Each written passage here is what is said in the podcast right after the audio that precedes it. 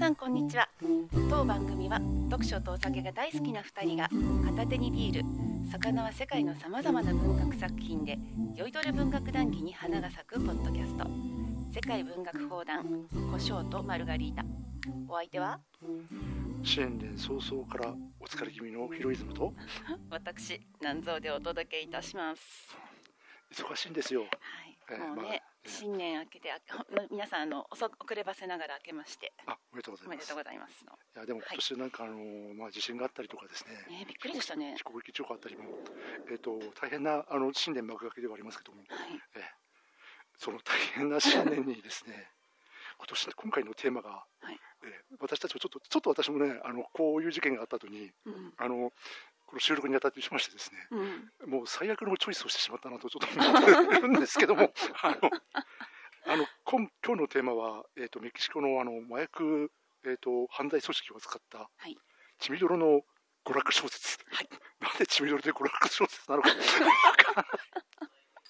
ドン・ウィズローの犬の力というものを今日取り上げますですね。そうですやっとやっとやっと取り上げることができましたもうはい長年のね、はいあの課題だったので、い。長年じゃないか。いや、あの、本当にですね、あの、被災された方には、えっと、申し訳ないんですけどもええ、なぜかこれ私たち、非常にあの、絶対取り上げようと思ってた課題本だったんですよね。そうなんですよえね、えええまああのえっ、とドームイズロのはなんですいろんな私もちょっとエンタメ実を言うとですね海外文学で私もくっついだのなんだろうさ喋っておりますけどはい。もともとといえばどちらかというとあの、えっと海外のエンタメ系、はい。アドベンチャー小説系のものが、まあ、本当は好きだったんですよね。うん。でそこからまああのやってて、うん。まあなんかたまたまえっ、と何でし多分あのあれですよ。あの血と暴力の国、はい。えーあのうん作品をちょっとやったと時にどうせ麻薬もんだったらちょっとエンタメの方でこういう傑作がありますよみたいなことをうん。あの勧められてですね、うんうん。えー、とそれであの読んだのが実は「ドームイズロー」だったんですよ。そうなんですね、ええでだからあの何でしょう血と暴力の国でもなかなか大変だったはい。カントリー法ノーカうントリー法とんうん。えーあれあれがちょっと、えーこっちへ行くと、まあ凄まじいこう上下2巻の血みどろの、えー、とエンタメになるという感じですけえど、でなんか、南藤さんもすごい前から興味持ってたんですよね。そうなんですよね。前からね噂だけは聞いていてでデスカトリポカを読んだ後に、うん。ヒロさんからあの紹介いただいててうん。うんこれはこっち読んこっちも読んでおくべきかなと、はい。同じねあの麻薬、えーメキシコの麻薬構想の話でえーあるんだったらもうちょっとあのハードコアな方で本格的なやついこうかなと。あそうなんですよ。ハードコアなんですよみたいな。まあ、なんかたまたまあのし自分の知り合いもそうだし、あと映画でですね、まあ、日本語タイトルだと、ザ・ボーダーとかいう、はい。えーそういうのがあのあって、まあ、そういうふうなのもちょっと、ちょっと見てたところもでもあったんですけど、はい。自分が読んだ時って。で、まあ、そういうふうに、そうですとりあえず、ざっくりとした最初、えっと、読後の感想とかありますか？国語の感想としてはいやもう最高ですよ。もう近年あの読んだ中でもはい。あの上位ランカーというか年な年始一発目でうん。あ年内最高出ちゃったってくらい。あ、意外とエンタメも好きなんですね。大好きですよ。えーこういうあのバイオレンス系の、あ。そう、ドラマって。えーあのななんでしょうね。男性が好きなやつ割と好きなんで、ああ、そういうことですか。はい。えー。うん、どっちかというとね男性が好きそうなエンタメでしたよね。あーあ、もちろんあの自分で読ん周りで読んでるのは男性が多いんですけど、はい。えー多分自分で3人ぐらい、あ、ドン・ウィズロー好きだよみたいな人もいるし、ああとなんかドン・ウィズローは、もうちょっとあののほほんとしたうん。探偵ものも書いてるらしくて、あそうなんですえね。え、そちらもそちらのファンもいますね。ええ、なんかねもともと探偵だったんですね。ロンドンで私立探偵として働き。あなそうそうそう、多分なんかその時のテーマにしたうん。探偵ものもあってええ、それが、えっとえっと好きだっていう人も結構いますね。へえ。ええ。いやなんかのほほんとした感じ一切なかったですからね犬の力は。ああ、まあそうですね。どこにも手抜きがない。はい。まあ、簡単にあらすじを言うと、まあ、最後、まあ、ネタバレはしないようにですけど、はい。えっ、と、主人公が DEA 言って、はい。まあ、なんかドラッグエンカウンターメントアソシエーションとかなんか、はい。なんかそんなような、まあはい。日本語で訳すと、えっ、と、麻薬取締局みたいな感じで、私が前回あの麻薬取り DEA を DYI とか言っちゃってそれ 大工さんだよ。日曜大工だよ 紹介しでしかも麻薬取締役捜査官とか言っちゃった。取締役捜査官って誰だって。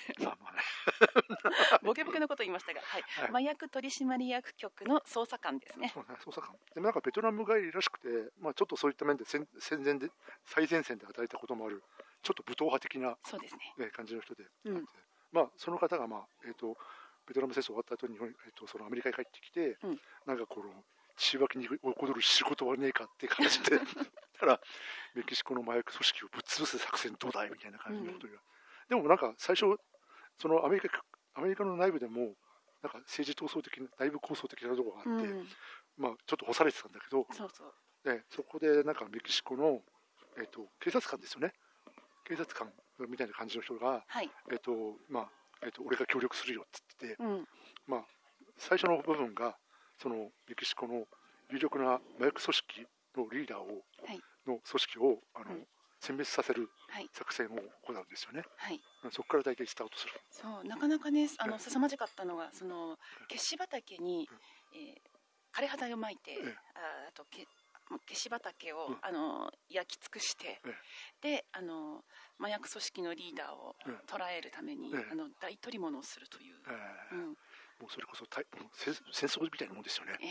となんか武装した、うん。武装したその、えっと兵隊たちが飛び飛び込んでいってそうそう。相手もまた同じような武装をしてるってちょっとしすごい感じなんですよね。えーって。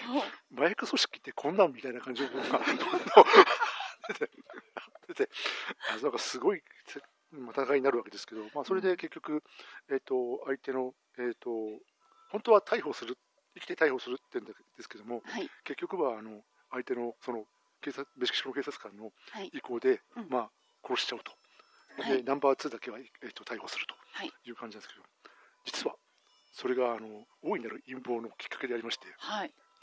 実はそのメキシコの,、えっとその警察官俺が麻薬組織の後釜になるっていう。そういう設定のもとにこの DEA のヒロインヒロインじゃない主人公のはい。役職を使ってですね、追い詰めてはい。ナンバーワンを潰しナンバーツーを自分の手下にして、はい。俺がこう麻薬組織のうん。リーダーになったるぜ的なそう。実はっていう話だったので、うん。そっからしてちょっとひでえ話が まあそれが、まあ、あの上巻のあの上下にこれ命かで上下2巻で全部で1000ページぐらいなんですけど、そうなんですよね。えあのうんなんだっけしたっけオルハンパムクの赤のあ違うええっ、とえ僕の博物館、ええ。あれより長かったんですよね。いやでもなんかでもあれより読みやすかったですかね。すごいあのスイスイ進んでったというかもう引き込まれるようにして読んできましたねまあ、あの俺は俺はあの子が好きだ忘れられねえってずーっと延々なんか800ページ。いくのよりか、まあ、こっちの方があのいろんな展開がありますから。ねそうなんですよね。もう息も使っての怒涛の展開で、でもはい。展開ですごいなと思いましたけどね、うん。えー。いやまあどの多分それがまず1点。でただあのえっとこのまあそれだけ長い小説だけありましてもう一つ別な視点がちょっと描かれてて、はい。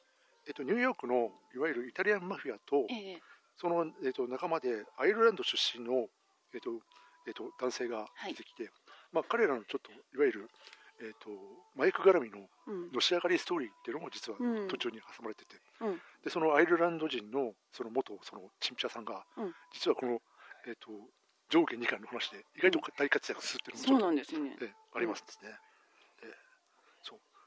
それがちょっと面白いっていうのと、うん。まあ、なかなかちょっとそれあの深みがあってちょっと面白かったですね、うん。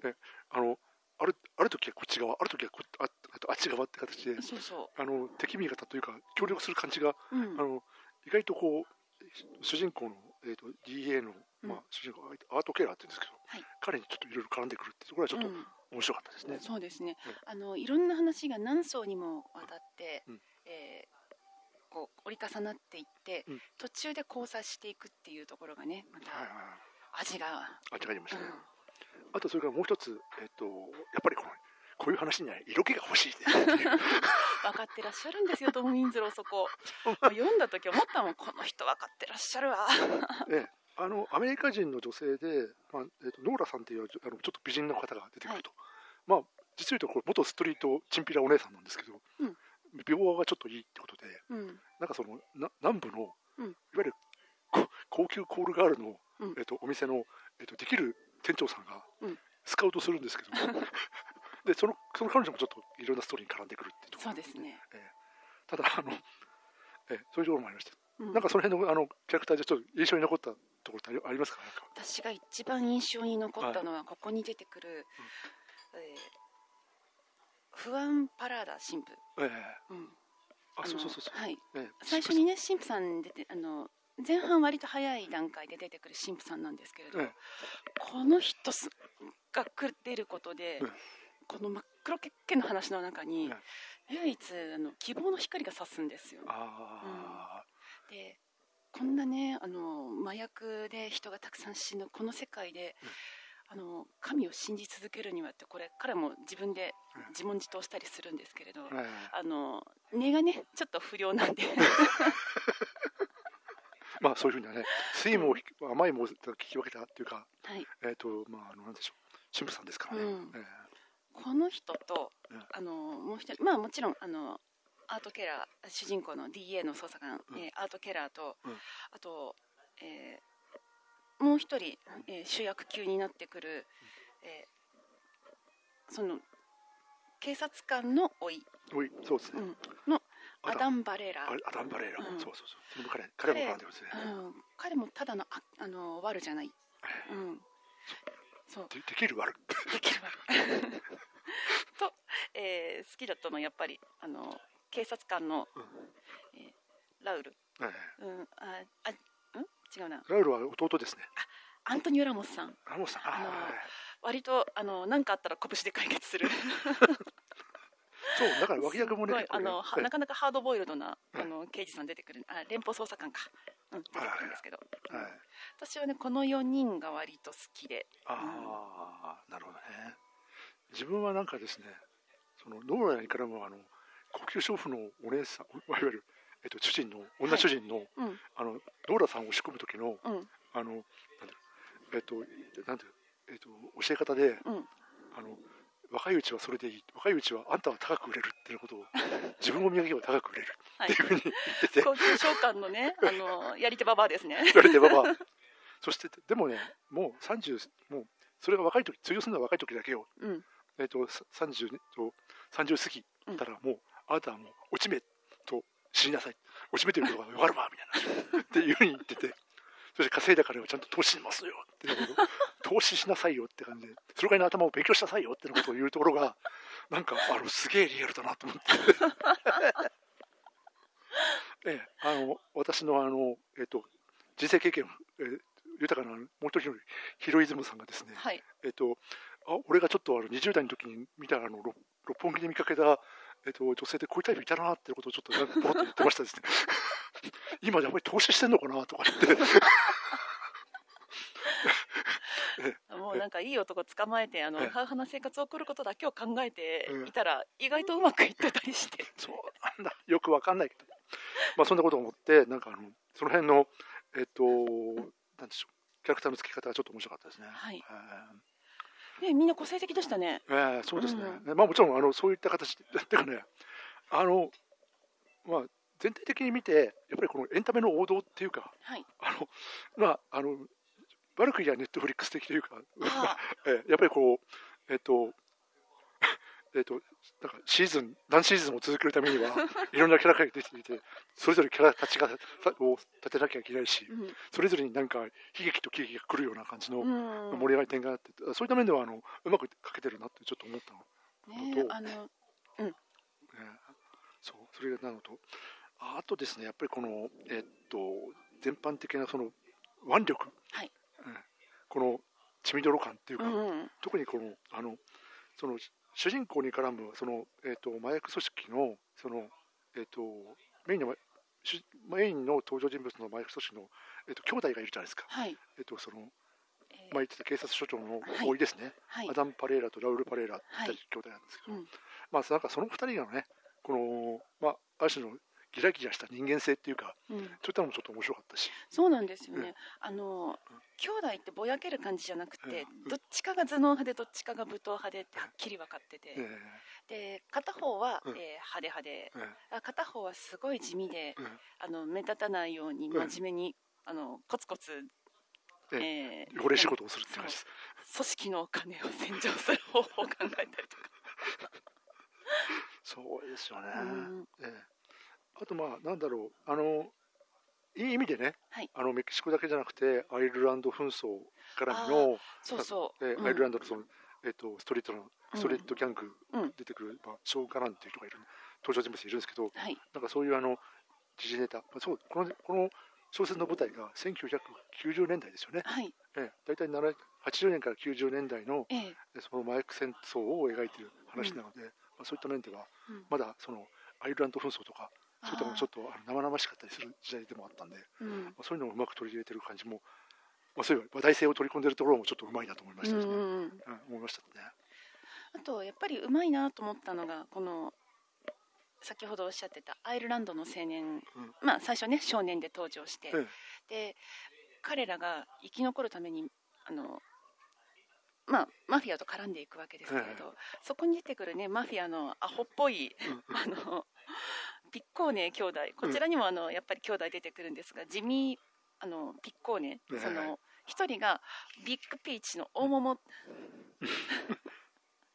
であの弟が小さな桃の小桃。ね彼らもね割と賑やかしな感じで読んでて楽しかったんですよね。なんかあのたまにやっぱりあの血で血笑う構想の中にええ。おバカなことをしてくれる人がいないとアクセントがね、そう、えうん。で彼らもねあのイタリアンマフィアでいい味出しててええ。バカだなと思いながら。なんか、えまあ、そういった面ではえ映画的っていうか、そうそう。そういいわゆるくいわゆるなんだろうハリウッドのうん。ギャングものを見てれば、うん。なんとなくあのクスッと笑えるようなイメージもちょっと出てくるし、うん。あとまあ重機好きとかね、うん。えまあなんかそういうあのあ多分映画だったら派手なドンパチのシーンがあると思うわけです、あうん。えそういったものもあるし、あのやっぱりね分かってらっしゃるんですよ。トム・ウィンズローが。何をどこでどう出したら面白くなるかっていう。ね、あとなんかあのそうあまりネタバレできないあれましたけど、はい。全体的なあのこうあの読み終わった感想っていうかなんかそういうのありました、えうんあの構成がものすごく、えまあ、物語この犬の力全体の構成がものすごくええうまいし、ええ。あの世界観が鉄頭鉄尾ぶれないで、はいその麻薬組織の構想っていうところに終始していて、えちょっと変なあのなんて言うんでしょうね、えーアクションものの,、うん。あのエンタメに走るとか、ええ。えーちょっとあのセンチメンタルなものに走るとかもそんなこともなく、ええ。うん。突き抜けるように最初から最後まで、あの麻薬構想と、うん。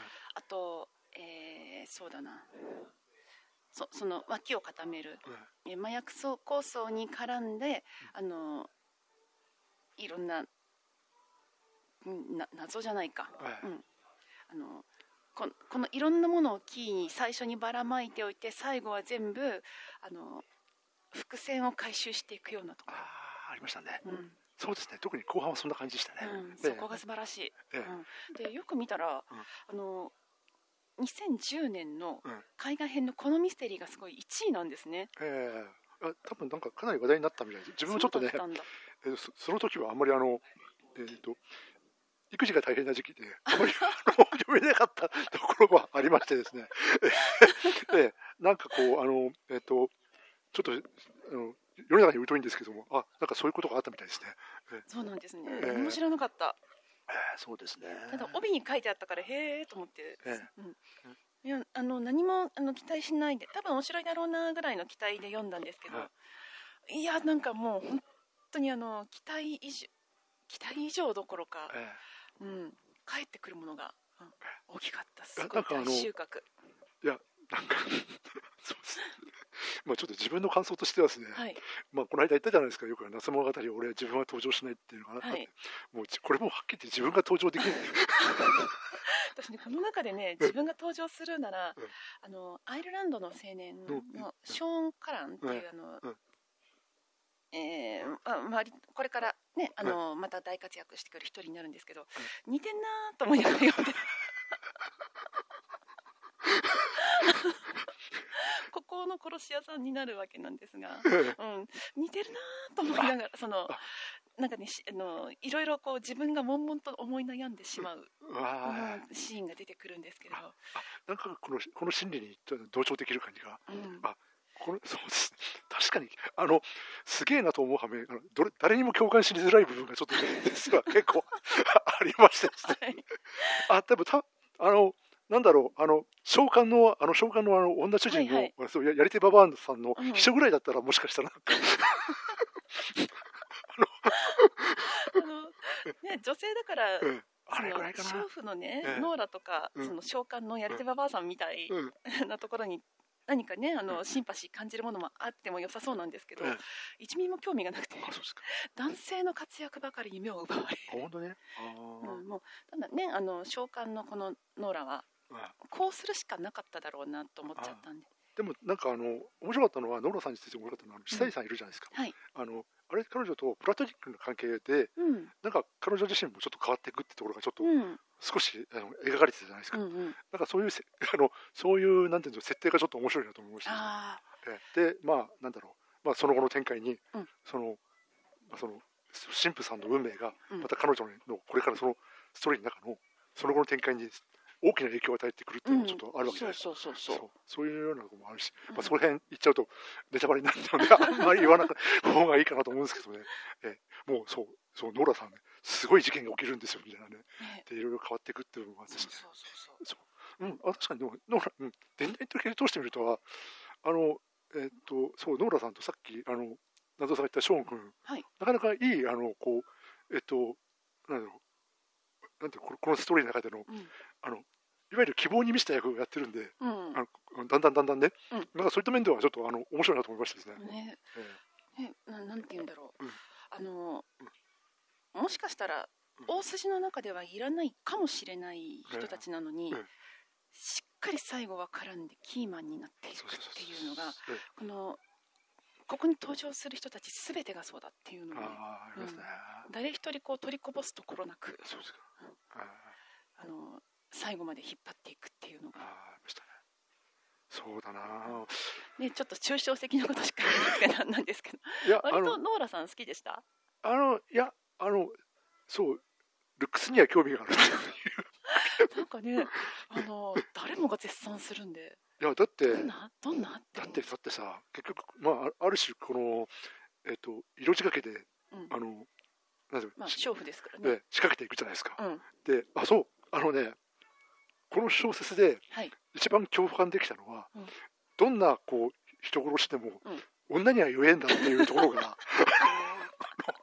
守備守備あの一貫してあるじゃないですか。はい。ええ。どんな親玉どんな悪の悪の根源のような、うん。あの麻薬組織のうん。このリーダーでも、うん。みんな一様に女に弱いっていうところが。なんでしょうね。あの偏見かもしれないけどメキシコ人だからって。いやいやいや。ことごとくつまずくところがおかしいですね。ね。でまあ、まあ、主人公だって結局はあの、えっと気づいてるじゃないですか。はい。女性によって。結局あの激しい戦いの末、うん。女女性を守るためにこうなんていうかね。うん。あのこうまああのわ彼女を安全にするためにうん。離れなきゃっていうところいう設定もちょっと描かれてるじゃないですか、うんうん。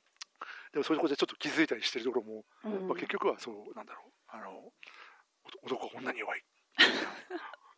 でしょ、ええ。なんかねこうこういうふうに、まあ、あの自分はその7その確かね2015年かか読んだんで、うん。7年ぶりそういうそういうところだったんですけどはい。いやなんかこうあ改めてこうあみんな女に弱いってところがすげえなと思うおちょっと 呆れたというか、まあこういうねエンタメが。ええ。あの最初のなんかこの上官の部分ちょっとあの特にあの誰とは言いませんけどあのすごいあの麻薬の幹部がいて、はい。えっと、それであの、えっと、なんとか情報を取り欲しい。はい。でそしたらなんかけ結構彼はいい年なのに、うん。若い女子を、うん。妻に迎えて、うん。妻だか愛人だかに迎えて、うん。えっと、迎えるみたいな話を、はい。そういう情報を警察が入手するわけですよ、うん。そしたらそしたらなんどどうにかなんないかなと思って、うん。後をつけたらたまたまそういうふうな、えっと、秘密のお家みたいなのが、はい。ねを見つけて、うんこそこそって言って、うん。あの電話線にこうポッと入れて、うん。盗聴するんですよね、うん。そしたらやっぱり案の定そのそこからいろんな指示が出て。まあお女の手前も自慢がてらでわーわーわーわーこう電話でああだこうだって指示してるのが、うん。全部筒抜けて、うん。えー、と高額なあのなんだか麻薬の押収とかに役立つってとこあってて、もうそれで誰がバラしてるんだみたいなことを言う ような形で またそれがなんか結構そのいろいろいろんなその悲劇的な事件の肝になってるじゃないですか。はい、そういったところにつながってくるのがうん、もうなんともはやもうなんでだなんでだろうねこういうふうに女に弱いんだろうねみんなってところがちょっと面白かったですね。共感できるかなみたいな やっぱり、うん、これもドン・ウィンズローの手法の一つかしらと。いやだからなんかねあのちょっとねあのこれはこれで問題だなと思いました これもしかしてあのリアルな話なんじゃないんですかね？まああるあり得るでしょうね、うん。うん。それは多分あると思うし、うん、え実際なんかまああのまああのファミリーの構想ですからね。結局はあの自分の島の構想みたいな話だからはい、やっぱりそういったところであの女を守るとか、うん、えっと やっぱり女の女性の方もうん、強い男がいいわみたいな形で乗り換えてうんまたそれはそれで問題になったりとかね、うん、そ そういうのも描かれてましたよね。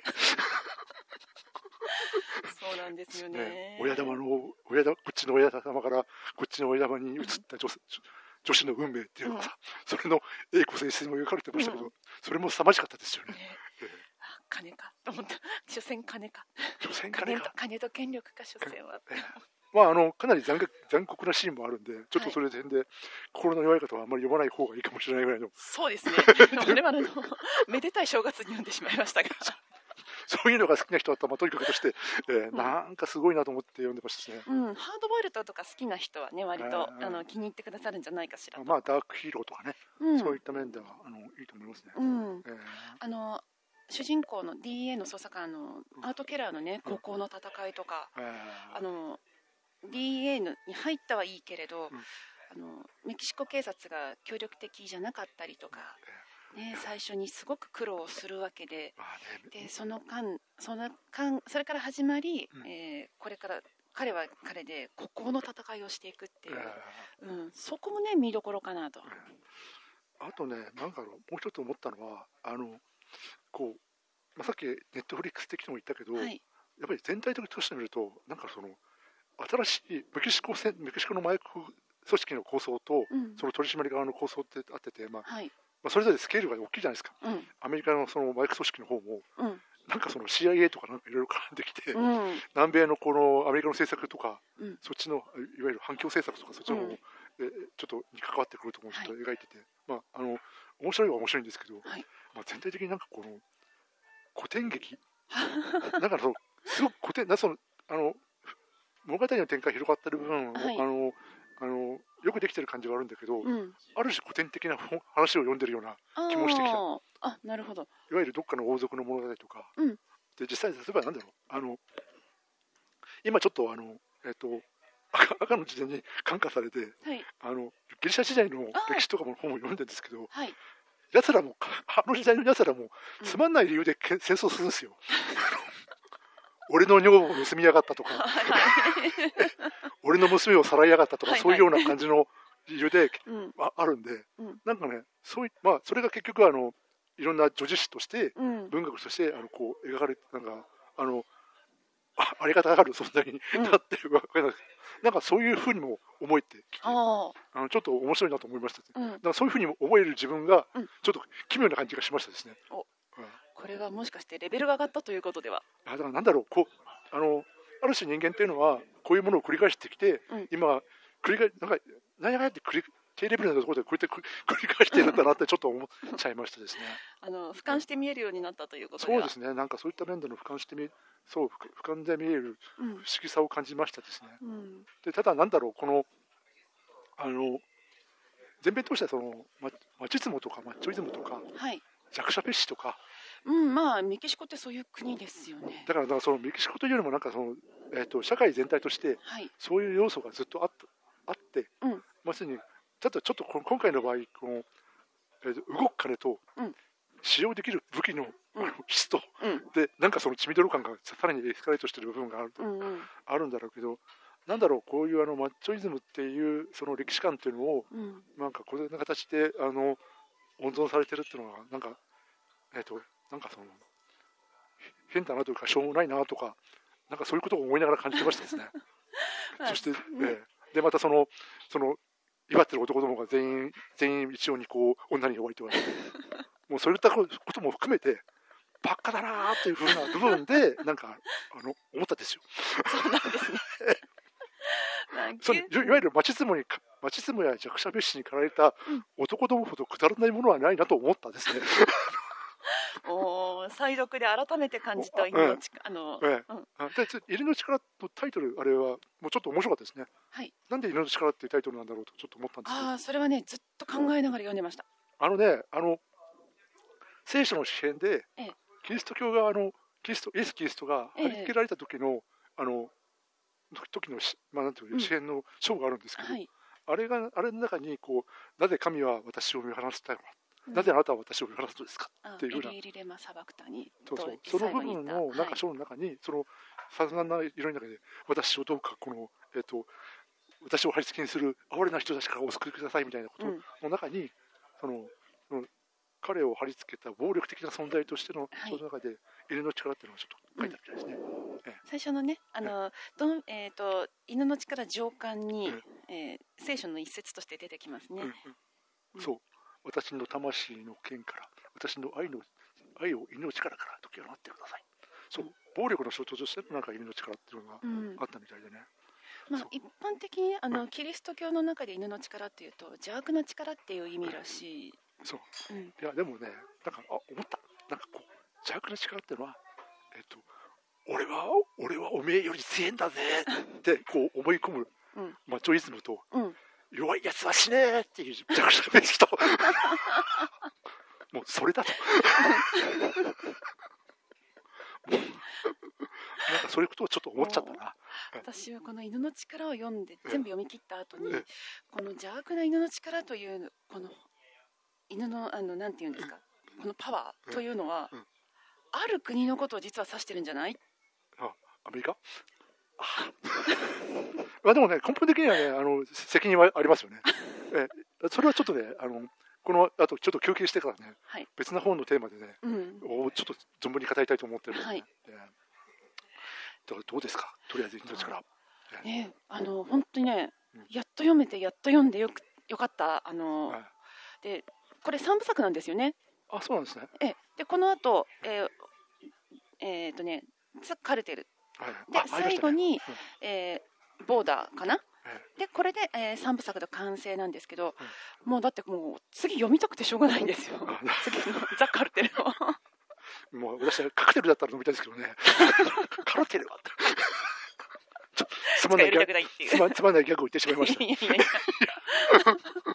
あの正月からお疲れのひろゆささんなので。そういやいやいやいや。でもなんかな思ったななんか本当にいやまあでも、あの、うん。あのいろいろあのエンタメとはいえ、うん。あの読む状況によっていろいろ考えさせられるものがありまありましたですね、うんええそう。でもなんか あのドームズさんのやっぱり才能ですね。うん。あのどんなあの強いやつにも弱みを持たせるってところが、ええよかったそれはそれで褒めてますね。そういう意味でも緩急ですよね。緩急すごいあのこの本緩急のつけ方すごくうまいなと思って読んでるんですけど、うんうん。読んでたんですけど、うんうん。ここのあの弱点も しっかり書いてるっていうあたりが、そうね。例えばなんだろうなそうさ緩急か。これも緩なんだなって。そうですね。あのこれからこれを読みた読む方例えば血みどろがちょっと苦手だなと思う方は、うん。えっともうそのえっとメキシコの悪玉、い。ギャングの悪玉がはい。まあ女に弱いわけですけど どんな風に弱いのかっていうことをしいう観点で見るのも面白いと思います。ね、本当にあーあーってきますよねこれやれやれ。ってやれやれ。こう来たかみたいな感じでちょっと思っちゃいましたですね。やれやれ男ってやつはって感じなところが。しょうもねえなーって感じで思いましたね。えそれはちょっとあの思ったんですね。えあのぜひあのそういった観点で、うん。あのお読みくださると。ねええ。あのこの中で誰が好きとか何かあの、あとすこれを読んでると、うん。あのいろんな意味で、うん。えー世界が広がりますよね。あこんな世界あるんだっていう。そうだね。しかもねリアルなんですよね。いやだからそうだだからそう思った。なんかね俺もちろん世界は広がる世界は広がるし面白い、うん。あ例えばてそうですね。うん。そうなんかねちょっといろんな面で繋がってるしね。うん。スキルも大きいし。そう。あのただのね麻薬構想じゃないんですよね。うん。うん。そこに終始しないでもっとあの広い視点でうん。いろんなものが絡んでくるので。麻薬組織としてもやっぱりこの、うん。バージョンアップしなきゃいけないとかそう。いや本当ねこれ再読したいと思ってるもちろんまあいわゆるそうビジネスマンとしてね。そう、うん。ビジネスビジネス書としてもビジネス書としても読みますか ねあの学ぶところたくさんあると思うんですよ。なるほど。なんかこうあのいわゆるちょっとちょっと意識高いあの問題意識高いこうえっ、とビジネスマンビジネスマン、うん。えなんだろうけ？自己啓発本かぶれてる人だったら結構あのちょっとじちょっとおこれはっていう、ね、シーンも確かにあるかもしれないですね。うん。でもこんなねこんなことしないであと真面目に働いたら一財もっと気づけるんじゃないのと思ったけど。いやだからなんで入ってくる入ってくる金額が違いますからね。そうですよね,、まあ、ねそれも考えた。なんか真面目に働いたら結構あのいいお金稼げるんじゃないかと思ったけど、うんとてもとてもあのここのねあの麻薬組織が稼げるような金額が一生かかっても稼げないしな。俺俺ね多分ねこの中で登場するとしたら、はい。一番いいのは多分ね消し栽培やってる農民ぐらいですかね。死んじゃいますよ開発剤分かれちゃいますよ上から。もう山奥に入ってさ、こうやってね、でも自然の中でね、のんびりとね、消してもやるかみたいな感じで、ね。それぐらいかな。もそうだな。私だったらあの、ドミンゴって、今日今日の今日の消しのどう具合はどうだい？あーなかなか今日は豊作だよ、へへって感じのね、なんか、あの、本当、当。やかに。それぐらいがこの中で一番緊張感ないのはそれぐらいかなってちょっと思いましたですね。それは見つかったらちょっと痛い目に ありそうだけど、大変ですよ、麻薬組織のあの反対側の勢力に見つかっちゃったら。ああ、まあね、荒らりたいとかね、いろいろかもしれない。でも、まあ、そしたら、そして、うんまあ、そしたら少し分けますよみたいな感じの、なるなるかもしれないね。ねそう、消し栽培に、なんかそう、消し栽培に情熱を傾傾ける農夫、えーヒロイズムみたいな感じのね。穏やかに、平和に穏やかにあとは、なんだろう暮ら、せちゃう。あとはその、抽出して、こう、成分を濃くして、あ、あの、いわゆる、なんだっけ、ああの、なんだっけ、あの、えっと、ドラマでありましたよね。あの、学ブレイキングバット。え？ブレイキングバット。ブレーキングバットみたいな、ああいうふうな、なんか、かえっと、薬品を、いわゆる生成する係ですか？はい。ああいう感じですかね。なんで悪い方に行こうとするんですいやだから活躍できる現場って言ったら、やっぱりなんかその、ドンパチってとこはできないなとかあるじゃないですか。えその運び人っていうところもちょっとちょっとね、すぐ、すぐなんか、バーって行ってしまいそうなところがあるんで、拷問怖いし。拷問って想像されるだけでも全部吐きますみたいなことになっちゃうから、もう拷問器具見ただけで、ヒヒーー、ヒーって感じですよね。全部の喋ります。えー全部それしゃべっちゃいますからね。だから差し支えない部分が一番いいですね。捕まりに、捕まりづらいとか。そういうところが、そういう役割しかないですね。本当にあの危ない橋渡ってる感じなんで。ああとはなんだろう、あの、お屋敷で、なんかいろんな隠し場所を作る、はいはい。あの、その、えっ、と、あの、いわゆるマイク組織御用達の大工さんとかね、はいはい。えそういう感じ面白そうでしたね。ここで死体が隠せますみたいなね。あとあの車のこの部分にあの麻薬入れられますとか、あれ面白そうだなとか。面白そうとか。も面白そうとか言ったら失礼だけう、ど。もうそういうのしかない、そういう、そういうなところしかないです。ビフォー、だからな、なんかね、そういうふうなパロディを想像しないと読めない部分があるみたいな。えっ解解決、改造、ビフォーアフターみたいな。えっと、死体が、死体をしまえる場所がなくて困ってるんですよ。本当に腐っもう困っちゃうしね、腐っちゃいますしね、みたいなね。お任せくださいってで、拷問、拷問するにはちょっと防音装置が必要なんだよな、とか。お任せください、みたいな。こたったらどんな絶叫を浴びてもそっちは聞こえません、みたいな。なんで悪い方に加担するの？そういうビフォーアフターをするのね。えーあの、建築、いわゆる大工さん兼でデザイナーみたいなね。そういうところしかないないかな、みたいな思いましたね。私はあの自分がショーン・カランになっちゃってたんで あのここの殺し屋になるか。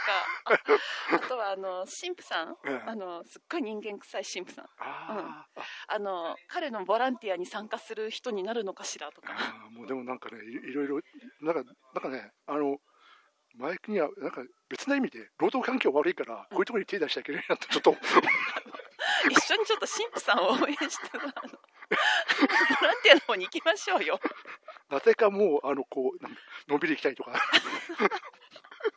そういうふうになってしまう部分がちょっとありましたですね。はい、弱くてすいません、みたいな。いえ人間弱いから犬の力に負けようとするんですよでそれをね克服するのが人間の使命なのですはいまあ、だからやっぱりあの過剰なマッチョイズムはね、うんとかね、ね弱者別紙はしちゃいけないなと思いますね。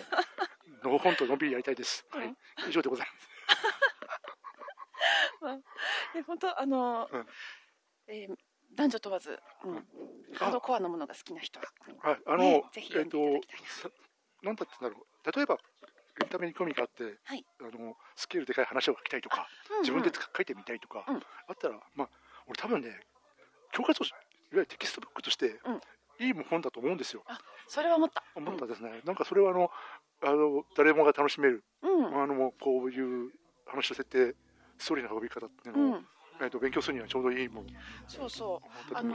ちょいちょい綺麗な描写も出てくるんでそうですよね。そういった面もあるしうん、血みどろの描写ばっかりじゃないしそう、だからなんかね、そういった面では、こういう本も読んでみるのも良いかと思います。はい。実際、あの、ミステリー1位になったんですが、それ絶対つまんないことはないので、私のような気弱な人間はガタガタ言っておりますけども、はい。ということで、はい。じゃあまたちょっとビール飲んでですね、はい次の話行きましょうか。はいじゃあじゃあとりあえず休憩いたし、いはいきたいと思います。それじゃあまた後ほど。